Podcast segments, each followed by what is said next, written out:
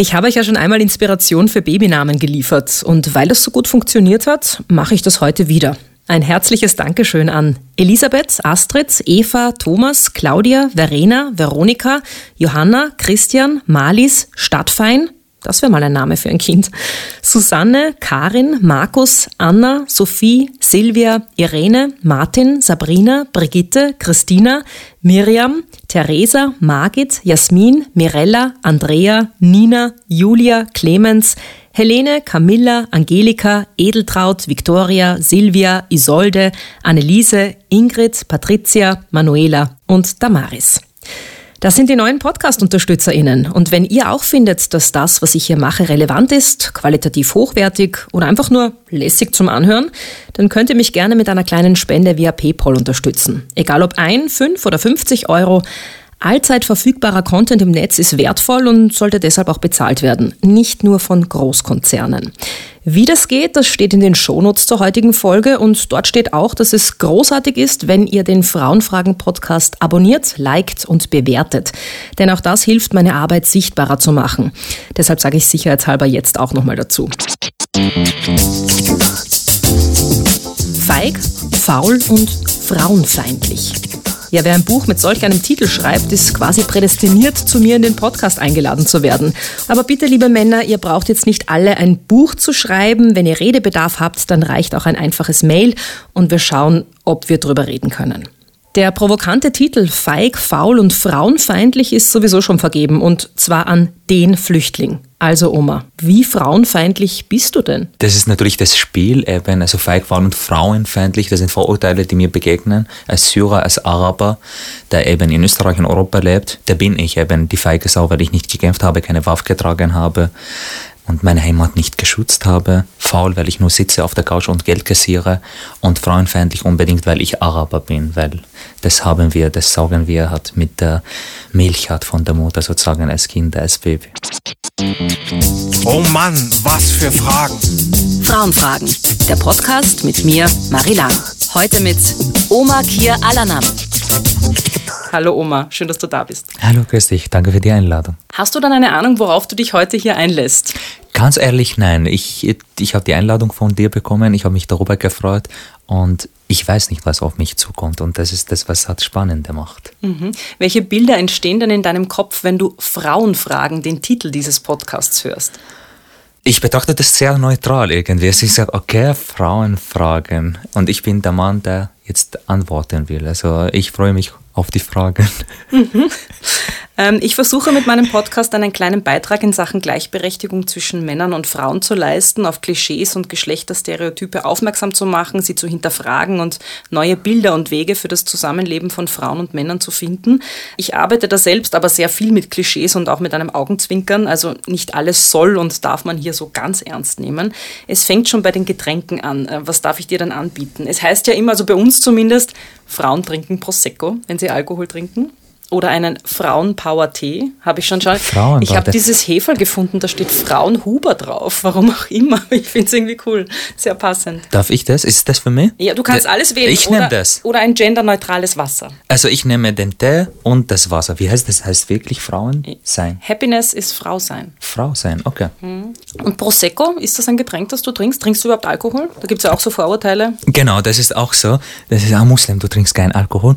Und das ist witzig, weil für viele Leute oder manche Leute, die mich kennen, glauben, ich trinke keinen Alkohol und für andere doch, also die mich halt besser kennen sozusagen. Und das passt sehr, weil wenn ich unterwegs bin und es wird halt überall hier in Österreich Alkohol getrunken, nach jeder Lesung, nach jeder Veranstaltung, bei jedem Treffen, bei und ich will nicht immer und immer äh, sozusagen, ich will das nicht rechtfertigen. Du willst nicht Alkoholiker werden, oder? Ja, und ich will aber auch eben nicht rechtfertigen, dass ich nicht Alkohol trinke, weil manchmal ist da komisch, wenn du sagst, dass du nicht trinkst, dann musst du mhm. fast das, dich verteidigen. Warum trinkst du nicht? Bist du schwanger? Ja, genau. Bei mir funktioniert nicht, ja, es, genau. Ja. Eben, also hat, wird manchmal mir hat kein Alkohol eingeschenkt, weil ich bin eh der Muslim, der Alkohol trinkt. Super. Aber zum Genießen, ja. Du bist von meinen bisherigen Gästen wahrscheinlich der unbekannteste, äh, obwohl dich im Grunde jede und jeder hierzulande kennt. Wer von uns nicht genau weiß, äh, wie der Flüchtling drauf ist. Du bist ja, du hast, glaube ich, auch einmal gesagt, du bist so quasi der Flüchtling, über den alle sprechen. So der genau. Prototyp ein bisschen. Der, den ja der Politiker kennt. Genau, also, also falls dich jetzt nicht alle, die zuhören, kennen, ich stelle dich kurz mal vor. Du bist 30 Jahre alt, von der Statur eher klein und schmächtig. Mit deinen langen dunklen Locken und deinem charmanten Lächeln hast du was von einem italienischen oder spanischen Sunnyboy. Auf gut Deutsch ein bisschen so der Aufreißertyp. Du lebst in einer Beziehung und hast einen kleinen Sohn. Du bist in Syrien geboren, während des Bürgerkriegs geflüchtet und seit sieben Jahren in Österreich. Innerhalb kürzester Zeit hast du Deutsch gelernt und eine Ausbildung zum Fachsozialbetreuer mit Schwerpunkt Kulturvermittlung absolviert. Du bist Poetry Slammer und hast bereits mehrere Bücher geschrieben. Das neueste trägt den eingangs erwähnten Titel Feig, faul und frauenfeindlich und das davor heißt Sissi, Sex und Semmelknödel. Ein Araber ergründet die österreichische Seele. Habe ich irgendwas vergessen? Dass ich sehr, sehr, sehr, sehr gerne koche. Wirklich? Ja. Okay. Ich liebe es zu kochen. Das ist dort klischeehaft. Der arabische Mann kocht nicht, das ist eher die Frau, die kocht und der Mann hat der das Antiklischee. Ja. ja, ich koche unglaublich sehr gerne. Hast also. du eigentlich erst hier zu kochen begonnen oder zu Hause auch schon? Na, immer schon. Also das habe ich weiß nicht, wie ich das gelernt habe, weil es war nicht so, dass ich jetzt von meiner Mutter nur gelernt habe, aber es war oft so, als kleines Kind, wo halt Einladungen da waren und es hat, wenn bei den Arabern man hat über eine Einladung spricht, dann sind hier mehrere Leute, die wirklich als Gäste kommen. Also mhm. die Frauen, also eher die Frauen haben gekocht, natürlich die Männer waren in ihren Geschäften, in der Arbeit. Und ich war derjenige, der immer hat sehr Interesse daran hat. Ich war in der Küche mit den Frauen, mhm. habe mitgekocht, ich durfte kosten und eben ich habe mitgehört, wie sie hat gesprochen haben, also ihre Gespräche. Und das war sehr spannend. Also mhm. da durfte ich in die Welt der Frauen mehr oder weniger. Irgendwann durfte ich nicht mehr, weil ich, ich doch fragen, älter Alter, war, dann ja sicher. Ist? Ja, also wenn hat reifer Jugendlicher der mehr versteht, dann mhm. darfst du eher nicht mehr mit, mit den Frauen sein. Und ich habe immer wieder gerne gekocht, also eben in, zu Hause, ich habe irgendwas probiert und natürlich war das stärker dann, nachdem ich Syrien verlassen habe, weil da war ich im Libanon und in der Türkei habe ich mit fünf anderen jungen Männern gelebt und das war wahnsinnig, weil ich war der Einzige, der für sie gekocht hat. Mhm. Und das ist immer dann so geblieben. Das heißt, jetzt bei deiner Freundin und bei deinem Sohn zu Hause kochst dann auch du? Stimmt, das, das ist vielleicht ein äh, Zwischenklammer. Wir sind getrennt eigentlich. Also das passt zu dem, was du davor gesagt hast. Sie ist mein, die Mutter meines Sohnes und eine unglaublich wichtige Person in meinem Leben, aber nicht, wir sind nicht mehr zusammen. Aber es fällt mir auch total schwer zu sagen, meine Ex, weil die ist nicht meine Ex. Ich hasse dieses Wort. Sie ist die Mutter deines Kindes. Ja, also meine Ex, die ist nicht Ex. Mhm. Also die ist da, die bedeutet für mich noch immer viel, aber auf eine andere Ebene. Mhm. Aber ich koche noch immer für sie. Okay. auch, ja, ja. Das heißt, gerne. ihr wohnt auch nicht mehr zusammen, oder? Ähm, nein, wir sind Nachbarn. Ah ja, das ist praktisch. ja. Mit Essenslieferungen und so ist das dann eben, praktisch. Eben, total praktisch. Also Machst du das koche. dann wirklich? Kochst du dann? Ja, ja, sicher, sicher. Weil dieser Podcast eine Art Spiel bzw. auch Experiment ist, gibt es Spielregeln. Du musst meine Fragen beantworten, kriegst aber Hilfestellung durch okay. drei Jokerkarten. Es gibt einen Nein-Joker. Also mhm. du kannst bei einer Frage sagen, die will ich nicht beantworten. Dann gibt es den Richtungswechsel-Joker. Das heißt, wenn dir die Frage nicht gefällt, sagst du, ich muss sie beantworten statt dir. Ah, okay. Oder den klassischen Telefon-Joker. Ich weiß nicht, ob du das kennst aus Fernsehsendungen. Du darfst jemanden anrufen und der muss die Frage beantworten. Okay, das genau. ist spannend. Du kannst die Karten Schweigen. jederzeit einmal einsetzen. Wenn du völlig ohne Joker auskommst, gibt es am Schluss einen Preis. Okay, bin gespannt. In diesem Podcast drehe ich die Fragen ja um und ich stelle Männern Fragen, die normalerweise Frauen in der Öffentlichkeit zu hören bekommen. Das sind oft ganz oberflächliche Fragen rund um Mode, Aussehen, das Altern, aber dann auch Fragen rund um die Vereinbarkeit von Familie und Beruf, äh, also auch Thema Mutterschaft, in deinem Fall dann Vaterschaft. Und ganz typisch für diese Fragen ist der rote Teppich bei Galas und glamourösen Veranstaltungen. Dort werden immer ganz schlaue Fragen gestellt und ich nehme dich jetzt dorthin mit. Bitte. Am roten Teppich. Du bist heute fast ganz schwarz gekleidet, schwarze Hose, schwarzes Sakko und äh, grauer Rollkragenpulli. Ähm, du wirkst generell, wenn man dich auch auf Social Media so ähm, verfolgt, eher sehr gestylt. Also du trägst auch oft bunte Kleidung mit starken Farben. Wie wichtig ist dir denn Mode? Die Mode an sich nicht. Ich, was mir wichtig ist, dass ich mich halt wohlfühle in dem, was ich trage. Also ich habe dieses Gefühl, wenn ich was Schönes anziehe, dann gibt mir was Positives. Also ich erinnere mich an die erste Zeit der Lockdown zum Beispiel, der erste Lockdown. Kein Mensch auf der Straße. Ich mit meinem Sohn im Partner, im Partnerlook, super schön angezogen, wirklich kein Mensch auf der Straße und wir gehen eine Runde spazieren. Nur uns hat dieses schöne Gefühl zugegeben. Du könntest ja heute jetzt zumindest kleidungstechnisch ähm, auch als Banker durchgehen. Warum hast du dieses Outfit für unser Gespräch gewählt? Also früher, lustigerweise, habe ich immer eher dunkle Farben getragen, wirklich. Also in Syrien war eher hat schwarz, grau, schwarz. Also farbige eher nicht, weil unmännlich. Okay, wirklich. Es war ja sicher. Also solche Socken, die ich auch unglaublich jetzt gerne trage, also Happy Ja, Socks. mit Melonen drauf. Mit Melonen oder so pink, gelb oder so. Da habe ich nie sowas anziehen wollen. Und jetzt eben heutzutage ist mir das alles so vom Wurscht. Alles, was mir steht, alles, was ich denke, es ist schön. Und ich mag sehr viel halt Farben probieren. Und heute dachte ich ehrlich gesagt, ich brauche was Warmes. Äh, und was mit der Jacke passt. Auf einer Skala von 1 bis 10, wie wichtig ist es dir gut auszusehen? Ich kann wagen und sagen, neun. Schon. Ja, sicher. Also im Sinne von nicht für die andere, sondern auch für mich selber. Also wenn ich jetzt mich anziehe, das ist genauso, wie wenn eine Frau sich jetzt kurz anziehen würde. Das ist nicht die Einladung für mich hinzuschauen oder irgendeine Einladung, sondern weil die sich halt damit wohlfühlt. Und genauso, wenn ich mich jetzt so anziehe, das ist mir wichtig, dass ich schön aus, äh, ausschaue, aber nicht nur für die anderen, sondern für mich. Auf Fotos sieht man dich fast immer fröhlich und lächelnd. Glaubst du, du hättest weniger Erfolg, wenn du nicht so oft lächeln würdest? Wenn ich nicht mit dieser positiven Einstellung durch das Leben gehe, so würde ich formulieren, glaube ich. Ich bin ein Mensch, eben der positiv ist, generell. Natürlich bin ich nicht 24 Stunden am Tag lächelnd. Es kommen Momente, wo ich halt eher, bitte, ich brauche nur meine Ruhe und ich, mir ist alles zu viel und ich kann nicht einmal lächeln. Und das ist halt menschlich und das, das brauche ich immer wieder. Aber die positive Einstellung, die ich habe, glaube ich, die hilft auch mit. Du hast innerhalb von nur drei Jahren vier Bücher geschrieben. Ähm, kurz zusammengefasst, es geht um Themen wie Dankbarkeit, Vorurteile, die österreichische Seele und so weiter. Eine ganz äh, typische Frage, die Frauen auch oft zu hören bekommen, wenn sie Autorinnen sind, ist, ist das denn alles autobiografisch? Hast du das wirklich alles selbst erlebt? Also das erste Buch, Danke, wie Österreich meine Heimat wurde, ist autobiografisch. Aber die anderen, wie Sisi zum Beispiel, nein, es ist nicht autobiografisch. Das sind halt Geschichten. Ich habe Interviews gemacht, ich habe mehrere Leute interviewt, ich habe beobachtet etc. Und darauf habe ich meine Geschichten gebaut natürlich. Jetzt ist es ja so in unserer Gesellschaft, dass Frauen nach wie vor nicht äh, gleichberechtigt sind in vielen Punkten. Also an der Oberfläche ja natürlich, aber an, äh, unter der Oberfläche nicht. Und ähm, Frauen sind sozusagen dann auch irgendwie, sie sind keine Minderheit natürlich, aber eine Randgruppe irgendwo, auch wenn sie mehr als die Hälfte der Bevölkerung stellen. Und ich habe mich dann gefragt, ob es vielleicht ähnlich ist wie jemand wie du, der auch äh, von vornherein schon mal den Stempel drauf hat, der Flüchtling.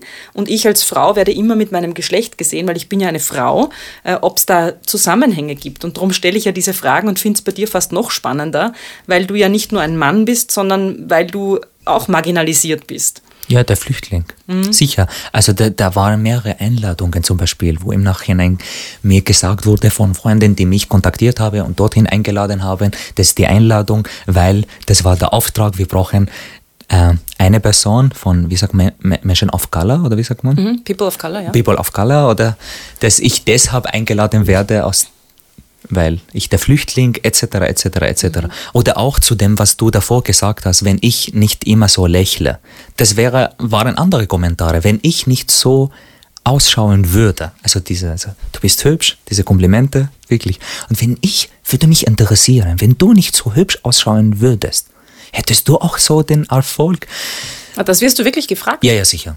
Sicher, sicher, sicher, Okay. sicher. Auf Social Media auch so geschrieben. Ja, aber das macht bei mir gar nicht aus, ehrlich gesagt. Für mich ist es okay, danke. Ich habe schon lange gedacht in meiner Jugend, dass ich nicht hübsch genug bin. Ich habe an mich unglaublich genug und viel verzweifelt.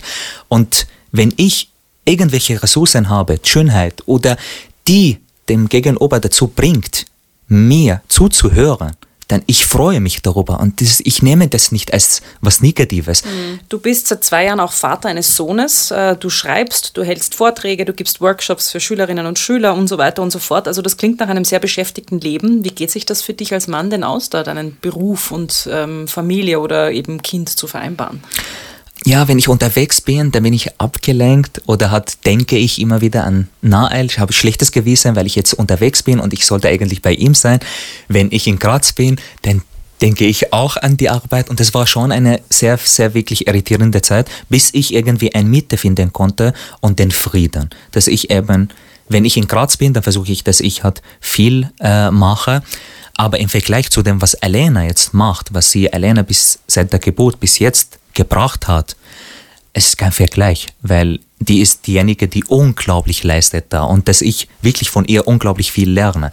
So ich lerne auch von ihr manchmal Vater zu sein, weil sie immer mir sagt, so, so, so. Und ich reflektiere darüber sozusagen und ich bin oft ihr unglaublich dankbar. Manchmal wütend am, am Anfang, weil ich nehme das als Kritik. Mhm.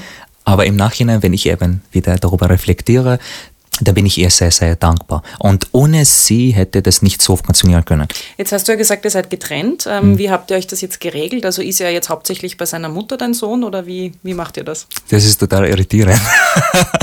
äh, eben, es gibt nicht diese Teilung bei uns. Also das hat jetzt bei, bei, weil wir beide lieben ihn. Wir verbringen wahnsinnig Zeit, sehr gerne Zeit mit ihm. Und jetzt machen wir so immer äh, locker. Also wenn ich unterwegs bin, da reden wir immer das aus. Das ist jetzt zwei Tage, bin mhm. halt zum Beispiel in Wien, dann komme ich, da bin ich zwei, drei Tage in Graz, dann habe ich ihn und so tut immer wechseln sozusagen. Also wir besprechen das immer ab. Mhm. Und jetzt lässt sich das vereinbaren. Was für die nächsten fünf, sechs, sieben, acht Jahre sein soll, wissen wir nicht. Wir müssen dann Schritt zu Schritt das organisieren und schauen. Wie siehst du dich überhaupt als Vater? Also wie legst du deine Vaterrolle an? Ich hatte zwei äh, jüngere Geschwister, also eine Schwester und einen Bruder, zehn Jahre jünger und zehn, äh, 16 Jahre jünger. Mhm. Und für sie war ich der väterliche Bruder, mehr mhm. oder weniger, weil der Vater immer weg war. Und ich kenne diese Beziehung zu dem Vater nicht wirklich. Also er war immer da, aber das war nicht wirklich die Beziehung, der Austausch. Also mein Vater war immer da, aber hat gar nicht gewusst, was ich mache, ähm, was ich studiere, was ich arbeite. Mhm. Hauptsache es funktioniert, du machst kein Blödsinn, fertig aus. Und als Nael geboren ist, und es war in einer sehr aufregende Zeit, weil gerade war ich viel unterwegs, ich meine Prioritäten lagen woanders. Und ich habe mich lange gefragt, ob das, was ich spüre, die Rolle der Bruder, weil ich das kenne, oder das der Vater. Und ich musste dabei lernen irgendwie. Und jetzt geht mir eigentlich gut. Also ich muss immer reflektieren, ich muss immer Mitte finden und ich muss immer mich mit meinen Sorgen, mit meinen Ängsten arbeiten, weil das ist total neu für mich und das ist passiert jetzt mit Vatersein. Davor habe ich keine Sorgen gekannt, keine Ängste und jetzt passieren und das ist unglaublich absurd. Ja, mit Kindern kommen halt wirklich auch viele Verantwortungen plötzlich, die man vorher nicht so hatte. Äh, und weil du auch sagst, du hattest zu deinem Vater jetzt nicht so eine intensive Beziehung, hattest du dann aber trotzdem in irgendeiner Form, gibt es ein Vorbild oder einen Mann, wo du sagst, okay, A, so möchte ich vielleicht gern als Mann sein, aber vor allem auch als Vater? Nicht wirklich, eben. Ich, ich entdecke das für mich. Mehr Vorbild war für mich meine Mutter, ehrlich gesagt. Weil die ist eine unglaubliche starke Frau und die mir unglaublich viel gegeben hat. Auch diese positive, auch viel, viel Liebe. So viel von dem, was in mir steckt heute, Positives, habe ich eher von meiner Mutter auch mitgenommen. Mhm. Auch diese Dankbarkeit. Obwohl meine Mutter eine unglaublich spezielle Person ist. In welche und, Richtung? Also ja, die, die, wir leben, gestalten unser Leben ganz unterschiedlich. Mhm. Äh, die war nicht auf der Uni die war nur hat äh, Hauptschule und dann war sie Hausfrau und fünf Kinder und nur zu Hause. Aber die war nicht schwach. Und das, was mich immer an solche Diskussionen ärgert, wenn eben über arabische Frauen geredet mhm. wird, als ob sie nur Opfer und schwach wären. Nein, die sind unglaublich stark, weißt du? Mhm. Von meiner Mutter habe ich unglaublich Stärke gesehen und erlebt und mir viel, viel gegeben. Meine Mutter hat immer gesagt, du willst was, was Großes sein. Von ihr habe ich auch gelernt, dass ich eher hat mich um mich sorgen soll. Also ich brauche keine Frau, die für mich putzt. Ich brauche keine Frau, die für mich kocht, weil ich musste das alles zu Hause. Sie hat immer zu mir gesagt, das ist fertig mit dem Essen, das ist dein Teller. Ich kann das abwaschen, das, ist, das kostet mir nichts. Das ist mhm. halt, aber tue das für dich. Wie bist du aufgewachsen, jetzt vor allem in Bezug auf die Rolle von Männern und Frauen und was Gleichberechtigung betrifft?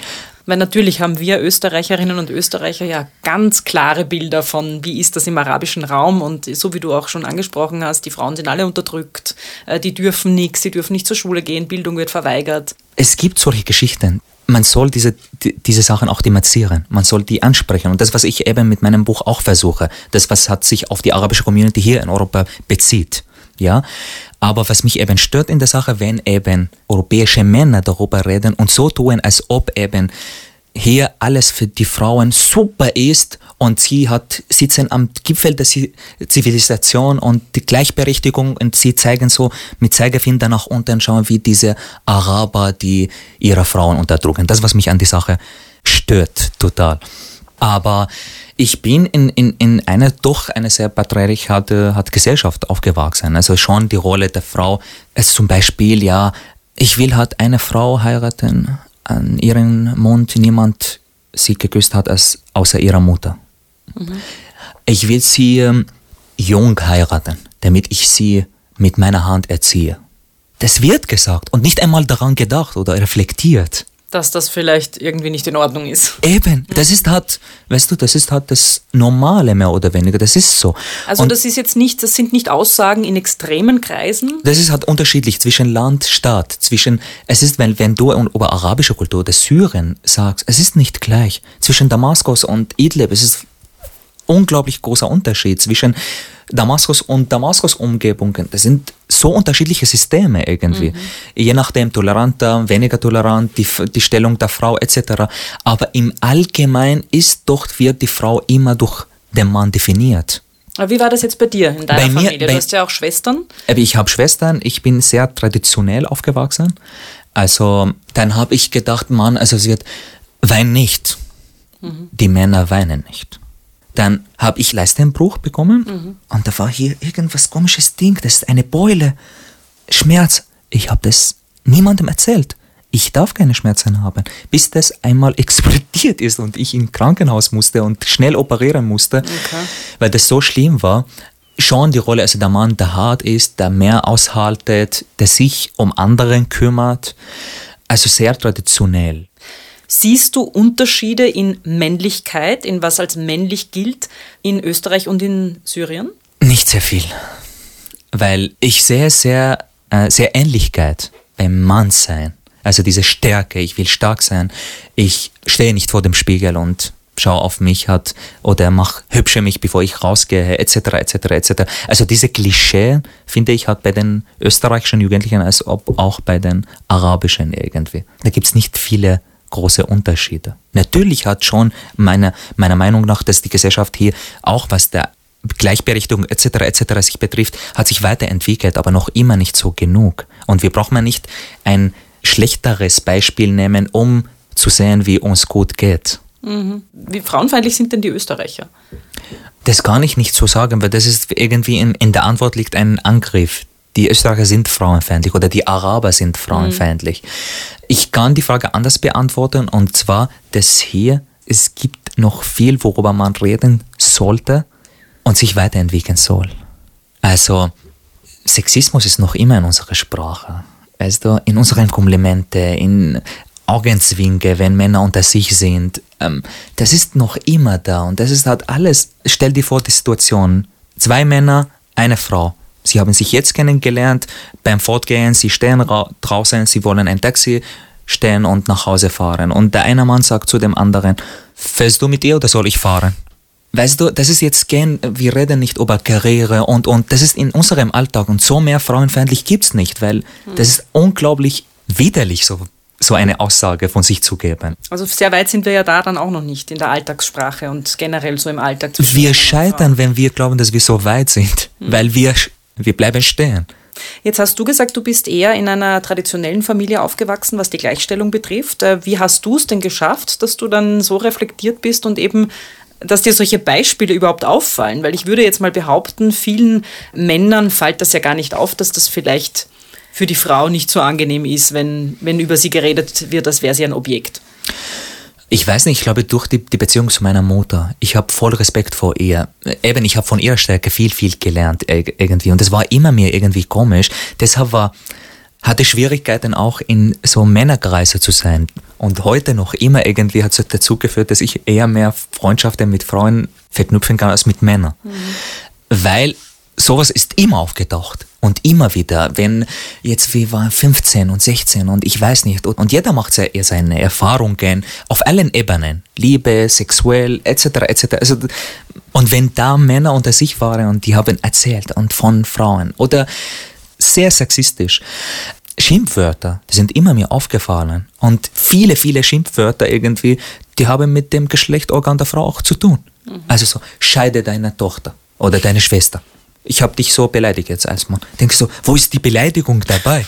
Das Aber ist da, absurd, da ja oder? dann schon wieder raus, Frau sein ist was Negatives. Nicht auf diese Art und Weise. Eben, die, die Sachen mischen sich sehr, weil wir sagen, die Frau, wir, wir respektieren. Also zum Beispiel wieder jetzt andersrum, das Paradies liegt unter dem Fußen der Mutter. Also die Stellung der die Mutter. Aber eben nur, wenn sie hat unserem Bild erfüllt. Das Bild der brave Frau.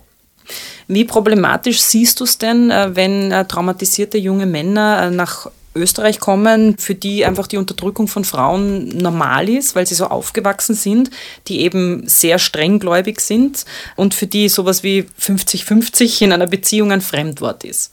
Diese Frage stelle ich auch in meinem neuen Buch. Eben, was kommt? Ich will, also ich will wieder Dinge schönreden und alles unter dem Teppich kehren und sagen, alles ist gut, alle sind Opfer, alle sind arme Flüchtlinge, weil das ist genauso entwürdig. Es gibt diese Dinge, die du halt angesprochen hast und man soll sie ansprechen, man soll darüber reden und man soll auch sich Gedanken machen und Konzepte vor allem. Wie kann ich mit diesen Jugendlichen arbeiten?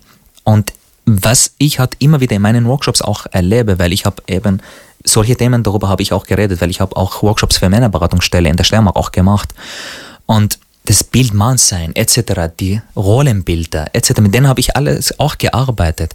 Und ich bin der Meinung, dass man hier einen sicheren Raum braucht, um zu reflektieren. Ich bin dort und ich kann auch behaupten, dass ich sie gewinnen kann, weil ich gehe nicht hin mit dieser Einstellung, ich bin derjenige, der jetzt zu euch kommt und euch sagt, wie die Dinge sich gehören. Ich bringe euch jetzt bei, wie ihr als brave Männer euch verhalten sollt. Es ist alles falsch, was ihr gelernt habt. Ihr könnt das alles auslöschen. Es ist Blödsinn, die Glaube, der Religion, die Kultur. Und jetzt gebe ich euch das Konzept des Lebens. Das hat mit Verachten zu tun und so kann ich sie nicht gewinnen. Um mit Menschen zu sprechen, muss ich ihre Sprache sprechen und das ist symbolisch gemeint. Ich muss verstehen, wie sie denken. Ich muss ihre Argumente verstehen und mit den gleichen argumentieren. Und das ist genau, was ich mache. Weil wenn ein junger Mann mal sagt, irgendwas haram oder irgendwie, dann habe ich auch die Antwort dafür, weil ich verstehe ihn. So ein Bild, so ein System, wie das Bild entstanden ist, weiß ich ganz genau, weil ich genauso in einem System aufgewachsen und geboren bin. Und ich war mal auch so. Im Sinne von, ich hatte auch dieses Bild, ja, ich bin halt Mann, ich komme, ich war nach, auf der Suche nach dem richtigen Mann sozusagen. Ich hatte den Klug nur gehabt, dass ich eben auch vielleicht durch Schreiben, durch meine Leidenschaft für Schreiben, für Kunst, viel reflektieren konnte und immer wieder reflektieren konnte, dass ich mich ein bisschen weiterentwickeln konnte. Es ist noch immer nicht genug, weil ich mache noch immer Fehler und eben denke, na ah, okay, das habe ich jetzt eigentlich nicht so richtig gemacht. Hast du das Gefühl, dass du als Mann privilegiert bist? Ich weiß nicht ganz. Also ich, also ich bin der Meinung, dass der Mann hat im allen Lebensbereich eher mehr leichter hat als die Frau. In meiner Gesellschaft hundertprozentig, weil es war auch streng und ich das und, und alles gut, aber am Ende hat der Mann schadet ihm nichts. Seine Sünde werden hat vergeben. Im Vergleich zu der Frau natürlich nicht, also hundertprozentig.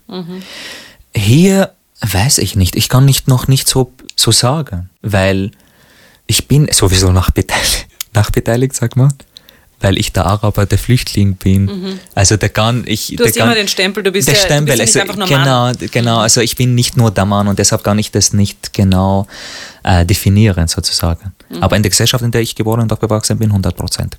Wir haben auch schon über Sprache natürlich gesprochen, die ja für dich wahnsinnig wichtig ist in deinem äh, Schaffen. Verwendest du in deinen Büchern eigentlich geschlechtergerechte Sprache? Also genderst du?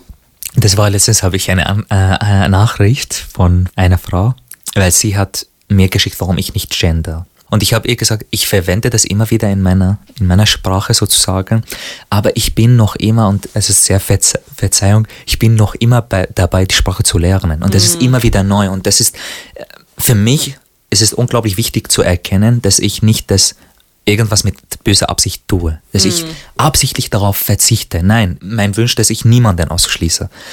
Aber das bis jetzt habe ich nicht verwendet. Das war der Wunsch äh, sozusagen. Jetzt in, don, in dem neuen Buch ist besser. Und ich bin sehr gespannt, ob das mir gelungen ist. Du musst mir dann Ja, das sagen. Das ich dann sagen, das hast du gut gemacht oder kannst du das nächste Mal das besser machen. Ich bin aber sowieso der Meinung, es geht immer um die Absicht. Ich glaube Es geht nicht darum, auf jeden Fehler hinzuweisen, sondern wenn man merkt, okay, diese Person hat die Absicht, äh, gleichberechtigt zu denken und gleichberechtigt die Sprache auch einzusetzen und dann vergisst man es einfach mal, ja, mei.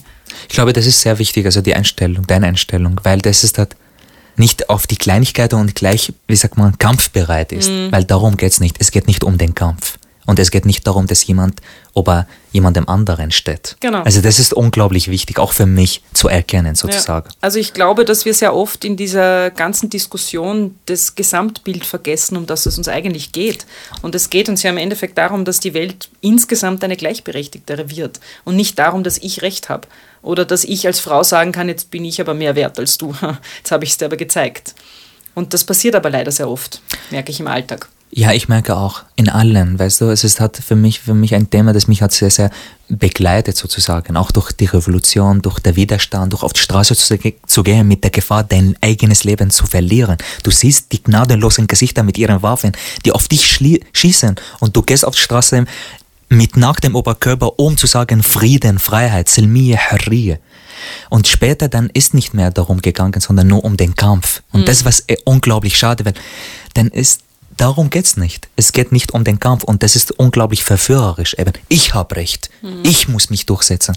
Darum geht's nicht und soll nie darum gehen. Vielleicht noch eine Frage im Sinn von, weil, weil das ja wirklich was ist, was ich verstehen möchte und ich aber auch nur immer äh, argumentieren kann äh, aus meiner Lebenserfahrung und äh, ich viele Dinge ja auch nur aus Medien mitbekomme und nicht aus meinem Alltag. Aber natürlich hört man immer wieder, ähm, Frauen mit Kopftuch sind unterdrückt, junge Flüchtlinge, die haben ja überhaupt keine Ahnung von Gleichberechtigung, wie sollen sich die überhaupt integrieren und so. Und ich, ich sehe es manchmal dann schon als Bedrohung und frage mich dann, okay, was passiert, wenn jetzt, wenn, wenn wir zum Beispiel so viele aufnehmen, wie soll das funktionieren? So viele aufzunehmen wird nie. Also das ist auch, das wird total übertrieben eben. Also ich denke, die Libaneser haben zweieinhalb Millionen Syrer. Die Libaneser sind fünf Millionen. Also die Hälfte des, des Landes ist, sind Ausländer. Wie, wie, und das alle Frauen, also das kommt ein, ein Kapitel in dem neuen Buch auch, Kopftuch, das hat, was mich stört, wenn gesagt, wenn eine Frau die Kopftuch trägt, die ist halt ruck, äh, rückschrittlich nicht äh, so, ähm, äh, so stark, eher Opfer, eher schwach, wird unterdrückt. Und das, das tut mir unglaublich weh, weil solche Frauen mit Kopftuch, die ich auf der Straße in Damaskus erlebt habe, wo der Blut ihren Kopftuch färbt, weißt du, und die gehen auf die Straße neben so Männer und ja, die gehen mit ihren Stimmen, weißt du, die sind nicht nur schwach und das ist, das tut mir weh, wenn sie nur in diese Rolle gebracht werden. Das Problem ist da.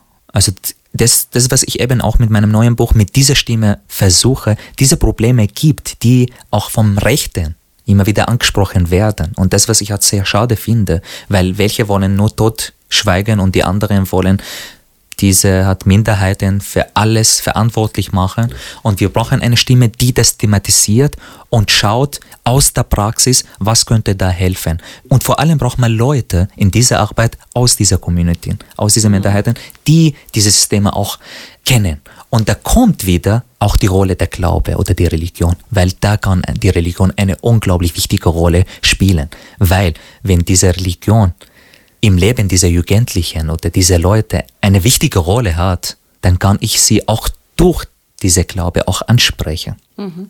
Äh, erlebst du viele Vorurteile, wenn du sagst, du bist Moslem? Ah ja, sicher.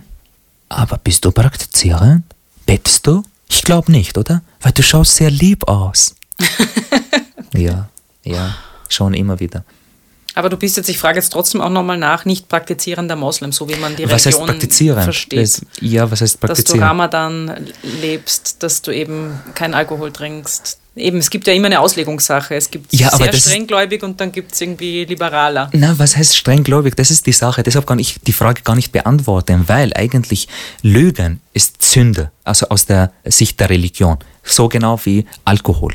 Äh, wir lügen jeden Tag und ich weiß nicht, und, und wir denken nicht einmal darüber nach. Und das ist auch in das System oder in der Gesellschaft, wo ich geboren und aufgewachsen bin, wo ich sage, das sind alle praktizierend, alle gute, brave Muslime. Weißt du, und deshalb ist es total schwierig, wenn ich sage, ich bin total praktizierend, ich gehe in die Moschee und bete und, und, und, und, und das Ganze, aber ich verweigere meiner Schwester, ihr Recht auf Erbe zu geben, weil das soll nicht das Geld hat außerhalb der Familie gehen. Und deshalb gebe ich mir das Recht, die ganze Erbe zu nehmen und der Schwester kein Geld zu geben. Ich bitte aber Hauptsache fünf Tage, fünfmal am Tag. Ist das praktizierend? Das Beste zum Schluss. Gibt es eine Frau, die man kennt aus der Öffentlichkeit, die du toll findest, wo du sagst, über die möchtest du noch kurz sprechen? Vielleicht ist nicht sehr, also gar nicht bekannt hier, Razan Zaituna. Mhm. Razan Zaituna ist eine syrische Ikone, eine syrische Frau, die am Anfang, also 2011, 12, die war Anwältin und die war in Damaskus. Und sie war sehr aktiv irgendwie und sie wollte viel dokumentieren praktisch. Vor allem, was, also das Thema, was sie hat sehr beschäftigt, dass äh, die Regierung in Syrien hat, das wieder jetzt, Entschuldigung, das brennt bei mir ein bisschen. Berührt dich, oder? Ja, mhm. weil das war, das wieder zu dem, dass die Ehre und das Ganze bei der Frau liegt, zwischen den Beinen mehr mhm. oder weniger. Und dann die, die, Situation in Syrien 2011, Leute demonstrieren, gehen auf die Straße, Widerstand etc. Und das waren gegen die gegen Assad demonstriert haben und gegen die nicht, mehr oder weniger. Und dann gehen seine Truppen, Milizen, verhaften Frauen aus Bezirken, in, also Vororte vor Damaskus sozusagen. Mhm. Und diese Frauen wurden vergewaltigt, missbraucht, unglaublich, das mhm. kommen raus. Und die sind aus Gegenden, die eben sehr traditionell sind, sehr patriarchat, sehr, ja, also die durften dann nicht mal sprechen. Manche Frauen mussten dann noch weiter fliehen, weil die Familie wollte sie nicht mehr, weil die ist, weißt du, also der Opfer wird zu einem Täter und die hat fährt in diesem Vor, Vor, Vorstadt von Damaskus, Doma, und sie wollte das alles äh, dokumentieren. dokumentieren. Mhm. Mit, also die war in einer Gruppe mit Samira, noch eine Frau und zwei andere Männer und die wurden verschwunden. Es war eine, eine radikale Gruppe, Islam Army, mhm. war der Geruch, dass sie hat diese Frau und ihre mhm. Freunde verhaftet haben. Und die ist seitdem verschwunden, also man weiß nicht. Razan Zaitune, man kann aber darüber reden, vielleicht einmal googeln, mhm. einmal nachschauen, das ist eine unglaublich starke Frau. Ich glaube, ihre Geschichte hat verdient unglaublich viel Aufmerksamkeit und Öffentlichkeit und womit eben äh, sie, sie sich beschäftigt hat. Mhm. Was für eine Welt wünschst du dir denn, äh, was die Gleichberechtigung betrifft, äh, für deinen Sohn, für die Zukunft? Es geht darum, dass eine Welt, wo wir alle, abgesehen von Mann, Frau, Hauptfarbe etc. etc., möglichst, und ich sage das bewusst, weil das ist das Leben, man wünscht sich und sagt, möglichst die gleichen Chancen haben. Weil eben es geht nicht darum, dass jemand über jemand anderen steht, sondern dass wir alle die gleichen Chancen haben und das haben wir verdient als Menschen sozusagen. Und eine Welt, die voller Frieden ist. Und erst herrscht Frieden, wenn wir zum Entschluss kommen, dass wir einander brauchen und dass wir nur so funktionieren, nebeneinander, miteinander und nicht obereinander. Und das muss ich dich am Schluss jetzt trotzdem noch fragen. Würdest du sagen, du bist ein Feminist? Das ist so genau wie die Frage mit der Glaube. Was ist die Glaube? Also bist du praktizierend? Was ist praktizierend für dich, damit ich sage, ja, bin ich oder nicht? Bist du Feminist? Ja. Bist du praktizierend? ja, ja. ich praktiziere meine Anschauung der Welt. Das, was ich praktiziere. Ich danke dir sehr herzlich danke. für dieses Gespräch. Du hast keinen Joker eingesetzt, weil. Ja, ich habe gewonnen. Weil du eh über alles sprichst, ja, oder? Ich, deshalb war ich sehr, sehr, hat, äh, wie sagt man, aufgeregt die ganze Zeit, abgelenkt. Ach so. Weil ich habe mich auf das Geschenk gefreut habe. Du kriegst, so wie mit den Getränken ist das auch so klischeehaft. Was wollen Frauen? Frauen wollen Beauty-Produkte. Also du darfst dir aussuchen. Eines aber nur, weil man. Ich habe hab schon gemerkt, Männer, wenn ich dann sage, das gibt's und das, ah cool, alles kann ich äh, haben. Nein, nicht. nur eins. Ein Conditioner für deine Haare mhm. Shampoo, Schokolade, da darfst du auch verschiedene wählen, wenn du möchtest. Es ist auch nur eine Sache oder nur mehr? Nur eine Sache, das Leben Von allen? Na, nur ah, eins. Okay. Oder eine Seife. Na, ich nehme das. Conditioner? Ja, das brauche ich für die Haare. Musst du verwenden, du hast ja ganz äh, sehr starke kleine Locken. Ja, schon. Also ich verwende das also nicht immer, Kommt man wahrscheinlich gar nicht durch, oder? Ohne doch, doch. Schon, doch. wirklich. Das ist, schaut da wieder deine Vorurteile. Ja, ja. Na, dann sag doch noch zum Schluss, wie lange brauchst du in der Früh im Bad? Das habe ich ganz vergessen am roten Vereinbart, ja. Nein, in der Früh im Bad. Im wenn du dich fährt, bis du dich fertig machst und so. Nicht wenig. das, ist, das ist immer der Streit war zwischen Elena und mir, weil sie war öfter vor mir fertig. das war ja. hoffentlich nicht der Trennungsgrund. Na, es ist nicht lang. Also hat bis 15, 20 Minuten brauche ich sicher. Lass uns doch nicht mit was Oberflächlichem aufhören. Vielleicht noch zum Schluss. Hat dich irgendeine Frage überrascht oder zum Nachdenken gebracht? Oder wo du jetzt rausgehst und dann sagst, okay, darüber werde ich noch ein bisschen länger nachdenken?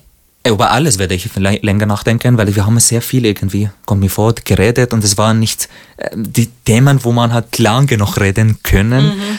Mhm, äh, und ich wollte ja nicht viel reden, ist mir nicht immer gelungen, weil wir Araber reden gerne.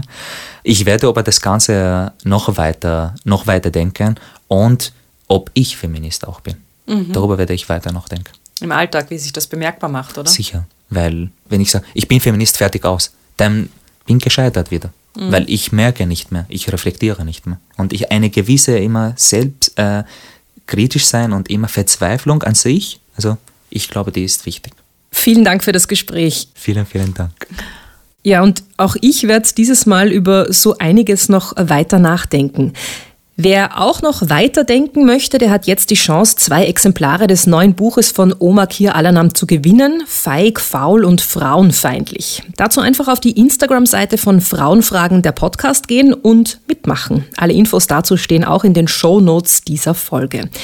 Dankeschön fürs Dabeisein, bleibt gleichberechtigt und vergesst nicht, ein Stück eures Kuchens zu teilen. Bis zum nächsten Mal. Das war Frauenfragen, der Podcast mit mir, Marie Lang. Mischung Tonstudio Wunderbar. Besonderer Dank geht an Elisabeth Gollackner, Andreas Gstettner, Philipp Preuß, Klaus Thüry und alle Frauen, die mich tagtäglich inspirieren.